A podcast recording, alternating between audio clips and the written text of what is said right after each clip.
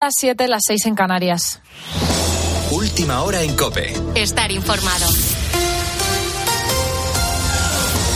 La Junta Electoral Provincial de Madrid ha desestimado la petición del PSOE de revisar los 30.000 votos nulos del 23 de julio. La Junta Electoral ha considerado que no hay irregularidades en el voto nulo y que solo existe la especulación, dicen, por lo que no los revisarán. Por lo tanto, el escrutinio general confirma los 137 escaños para los populares y los 121 para los socialistas. Mientras tanto, desde Génova continúan pendientes de que Sánchez dé una respuesta a la carta que esta tarde le ha enviado el presidente del Partido Popular. En el escrito, Feijó le pide a Sánchez reunirse con él esta misma semana para abrir el diálogo. También solicita que aborden una negociación para evitar el bloqueo y la ingobernabilidad en nuestro país y pide que gobierne la lista más votada. Más noticias. Poco a poco se va restableciendo la electricidad en La Gomera después de que esta madrugada se produjera un apagón a causa de un incendio y dejara la isla sin suministro eléctrico Cope Canarias Santi Morollón.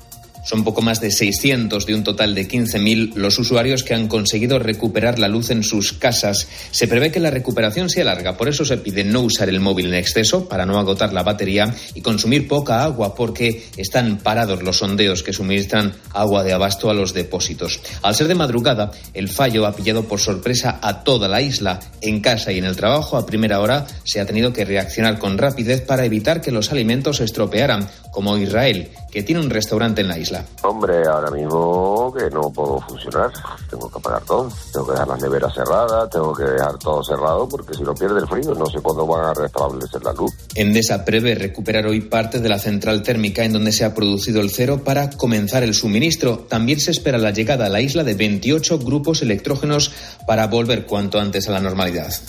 Y en esta tarde de finales de julio pedimos mucha precaución en las carreteras. De hecho, ya han comenzado las retenciones en la entrada y salida de las grandes ciudades, sobre todo en Barcelona y Sevilla. También continúa el dispositivo especial de tráfico de inicio de agosto y que durará hasta el próximo martes. Nos vamos hasta el centro de pantallas de la Dirección General de Tráfico. Alba Ariz, buenas tardes. Buenas tardes. En este momento estamos pendientes de dos alcances. En Cuenca, en la A3 en Belinchón, dirección Madrid. Y en Barcelona, la B23 de entrada por Molins del Rey. Complicaciones en Madrid, entrada por la 1 en San Agustín de Guadalix y de salida por la 1 en el entorno del circuito del Jarama y la A3 en Villarejo de Salvanés. Dificultades en el Levante. En Girona, en la C65 en Castillo de Arós, sentido Llagostera. En Barcelona, en la 2 en Carbasí hacia Igualada. Y en la P7 en la Roca del Vallés, dirección a la ciudad condal. Y en Valencia, en la 3 en el Rebollar sentido Tebar. Por último, queremos recordarles que por el cambio de quincena, la DGT prevé muchos desplazamientos hasta el martes, por lo que les pedimos que consulten la información del tráfico antes de salir a la carretera. Y en el exterior se cumplen 522 días de guerra en Ucrania. Hoy dos drones ucranianos han impactado en varios edificios del distrito financiero de Moscú. El ataque se ha saldado con un herido y mientras tanto Rusia también ha atacado en territorio ucraniano. En la ciudad de Sumi ha muerto una persona y otras nueve han resultado heridas y ha habido otro ataque también en Zaporilla que ha dejado al menos otros dos muertos y un herido. Además, el ejército ruso ha frustrado otro ataque de Kiev con 25 drones sobre la península de Crimea. Todo esto cuando se celebra el Día de la Armada de Rusia que Putin ha celebrado en San Petersburgo. Allí ha aprovechado para felicitar a los miembros de la Marina de Guerra y a todos los ciudadanos de Rusia.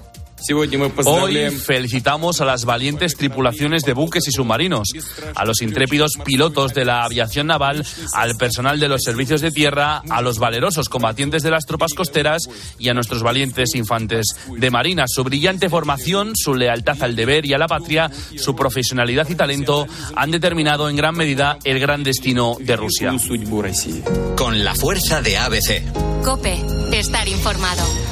El Real Madrid vuelve al trabajo, Elena Gutiérrez. Los de Ancelotti afrontan una nueva sesión de entrenamiento tras el partido ayer ante el Barcelona. Arancha Rodríguez. Desde hace una hora se está entrenando el Real Madrid en el ATT Stadium, el escenario del clásico de anoche, donde salió derrotado por tres goles a cero contra el Barcelona. Entrenamiento de recuperación para los titulares y en el que no está presente Rodrigo Goes. No tiene ningún problema el brasileño, simplemente está descansando. Tampoco está Ferland Mendín, que recordemos se retiró anoche lesionado en los isquios. En juego la final del Europeo Sub-19 a 15 minutos del final continúa el empate a cero entre España y Alemania. En Fórmula 1 Verstappen consigue su octava victoria consecutiva y continúa con dominio absoluto en el Mundial. Pérez y Leclerc completan el podio, Alonso ha sido quinto y Sainz ha tenido que abandonar después de un choque con Piastri. Y en baloncesto la selección Sub-19 afronta a las ocho y media la final